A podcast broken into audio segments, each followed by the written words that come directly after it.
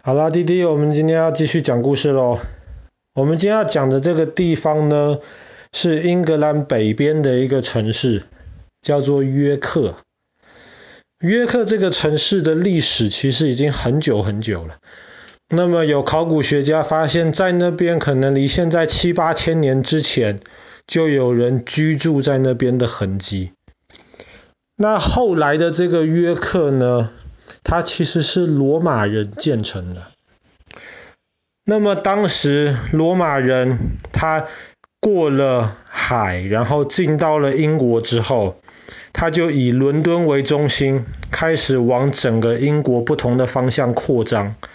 最后扩张到大概就是英格兰北边，大概就是今天约克的这个部分。那时候就被当时苏格兰的原住民给挡住了。所以约克这个地方后来一直变成罗马帝国可以说是最北边的一个边界。那么常年有罗马帝国的军团在那边驻守。但是真的让约克这个城市变得很重要、很吸引人，其实还不是罗马的时候，是在罗马之后呢，入了歹上面小国是北边的一个国家桑比亚。当时他的首都就是在约克，国王就住在约克。然后当时留下来的很多遗迹，现在几乎完全都找不到了。为什么呢？因为后来诺桑比亚以及英格兰北边就被一群力气非常大，而且非常凶猛、非常厉害的一群人给入侵了。那一群人就是有名的维京人。维京海盗。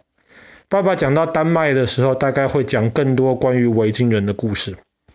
可是后来维京人就从北海，从英格兰东边的这个方向进来，然后占领了英格兰北边很大部分的地方。约克其实不靠海，维京人是搭船跨海过来的。可是呢，约克附近有一条河。这条河其实还蛮宽敞的，直接通到海。当时也是因为有这条河可以当成防守的据点，所以罗马的军团当时就驻扎在河的南边，就是今天约克的这个部分。但是呢，后来维京人就沿着这个河进到了约克这个地方。一开始他们就开始到处抢，可是后来他们发现，哎。英格兰这个地方的天气比丹麦要好得多了，而且约克这个地方呢，离海又不远，再加上因为有河，有很多水可以灌溉，所以可以种出不错的东西。所以后来这些维京人的海盗，他们干脆就不当海盗了，他们有一部分后来就住在了英格兰北边，然后就以约克这个地方当成他们的首都。大概在五十年前，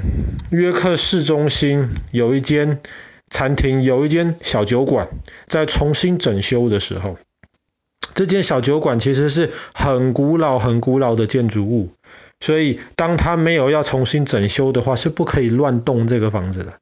但是他们那个时候一整修，就发现整个地板掀起来。原来下面藏有非常非常多的以前维京人留下来的这些遗迹，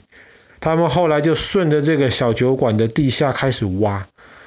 他们就挖到了很多以前维京人生活在这边的这些证据，挖出来以前维京人建的房子就跟他们的船一样又细又长。而且他们还挖到了，跟那个爱尔兰的酒吧一样，他们还挖到了很多不同其他地方的钱币。最远的甚至有今天中亚乌兹别克斯坦当时使用的钱币，在那竟然在约克被挖到，这就证明当时在维京人的这个时代呢，约克其实已经是一个重要的一个城市。而且当时有很多从欧洲甚至从中亚不同地方的人跑到约克来买东西，所以在约克才会挖出当时的那些钱币。今天的约克其实还是非常以当时维京人的这个传统以及他们留下来的这些古迹感到很骄傲。甚至当时后来维京人甚至在约克修建了非常多的一些城墙。当然，今天我们看到的约克城墙已经不是当时维京修建的城墙了，这个是后来不断在重新改建的。因为后来当法国的这个威廉征服者威廉，他进入了英国之后，约克当时也是非常重要的一个城堡，所以他后来就开始修建这些城墙。那么今天我们去约克，很有趣的是，你可以在这个城墙上面很完整的走一圈，你可以从这个城墙上面从高的地方来看到这个约克市中心。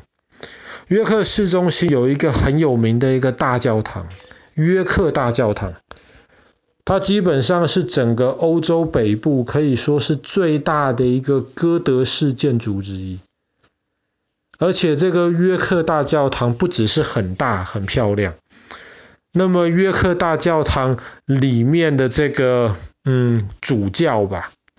其实在整个英国国教的这个地位也非常高。除了坎特布里大主教之外，这个约克大主教是他的这个副手，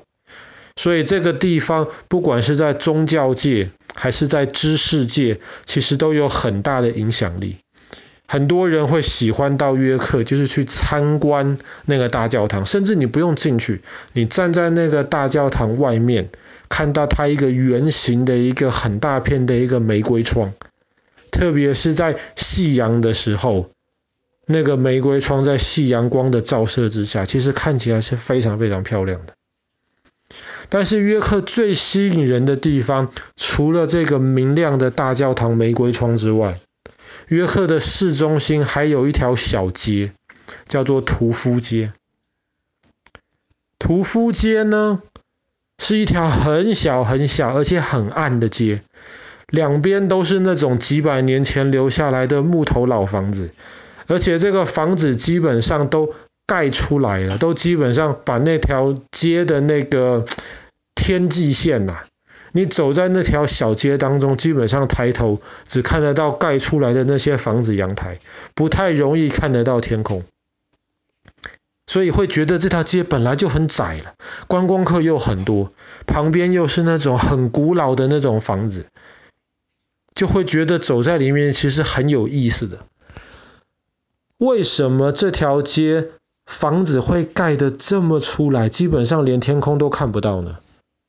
那是因为这条街其实它原来的名字就是叫屠夫街 （The Shambles）。那以前有很多人，很多屠夫在这边卖肉，但是以前没有冰箱嘛，所以那些肉切开来了，还没有卖掉的时候，如果被太阳直接照到了，可能会坏掉，可能会变臭。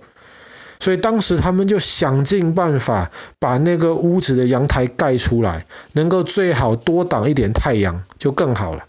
所以就这样子慢慢的这个屠夫街很完整的保存下来，然后这个凸出来的这个阳台的这个部分也很完整的保存下来。当然现在的屠夫街基本上没有卖肉的，绝大多数都是卖观光客的那个纪念品。那如果滴滴没有看过屠夫长什么样子的话，可以去看《哈利波特》的电影。《哈利波特》电影里面有一个很有名的一条路，叫做斜角巷，那个 Diagonal Valley。哎，Valley 吗？好像不是 Valley，Alley，不好意思，Diagonal Alley。其实这个斜角巷的这个原型，就是来自于约克的这个屠夫街。除了这些。古代留下来的这些建筑物之外，约克还有一个非常有名的，那哥哥很喜欢的，就是约克的火车博物馆。约克这个城市呢，在过去两三百年开始，因为它正好在伦敦到爱丁堡的这条火车线路上面。它也正好在英国东北边到西北边的横的这条火车线路上面，所以这个地方在后来英国开始大量的铺铁轨之后，它的位置就变得很重要。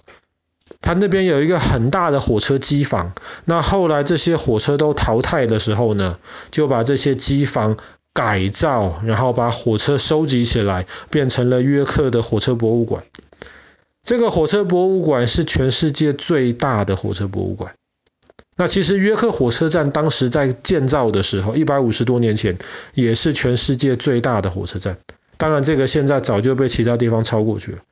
可是这个火车博物馆还是最大的，里面还有大概三百多辆不同的那个火车车厢，不同时期的火车，甚至连日本的新干线，在约克的这个火车博物馆里面都可以找得到。